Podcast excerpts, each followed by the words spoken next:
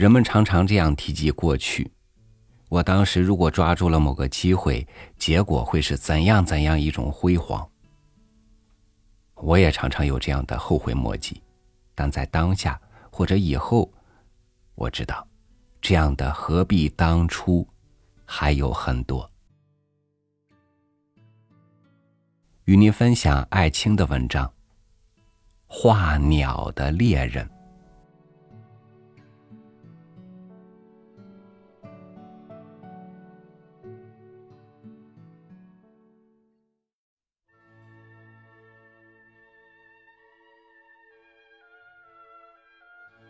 一个人想学打猎，找到一个打猎的人，拜他做老师。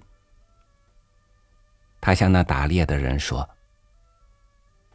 人必须有一技之长，在许多职业里面，我所选中的是打猎。我很想持枪到树林里去，打到那我想打的鸟。”于是，打猎的人检查了那个徒弟的枪。枪是一把好枪，徒弟也是一个有决心的徒弟。就告诉他各种鸟的性格和有关瞄准与射击的一些知识，并且嘱咐他必须寻找各种鸟去练习。那个人听了猎人的话，以为只要知道如何打猎就已经能打猎了，于是他持枪到树林。但当他一进入树林，走到那里，还没有举起枪，鸟就飞走了。于是他又来找猎人。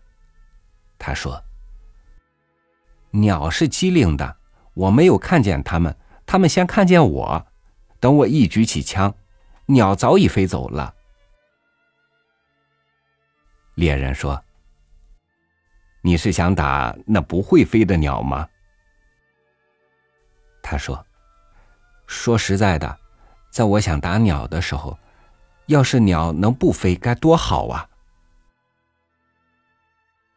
猎人说：“啊，你回去找一张硬纸，在上面画一只鸟，把硬纸挂在树上，朝那鸟打，你一定会成功。”那个人回家，照猎人所说的做了。试验着打了几枪，却没有一枪能打中。他只好再去找猎人。他说：“我照你说的做了，但我还是打不中画中的鸟。”猎人问他是什么原因，他说：“可能是鸟画的太小，也可能是距离太远。”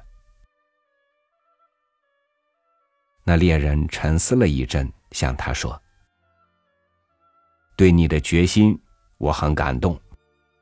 你回去，把一张大一些的硬纸挂在树上，朝那直打。这一次，你一定会成功。”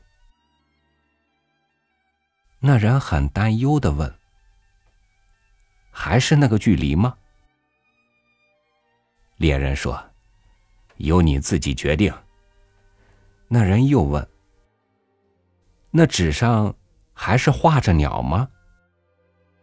猎人说：“不。”那人苦笑了，说：“那不是打纸吗？”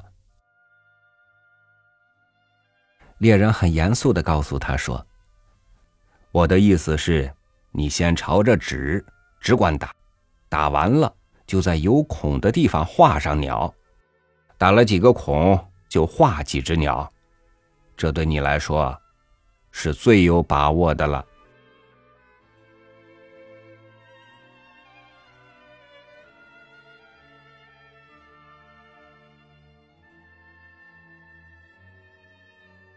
当现实的目标太远，我们就不停的在想象中作画，以为那就是有了梦想。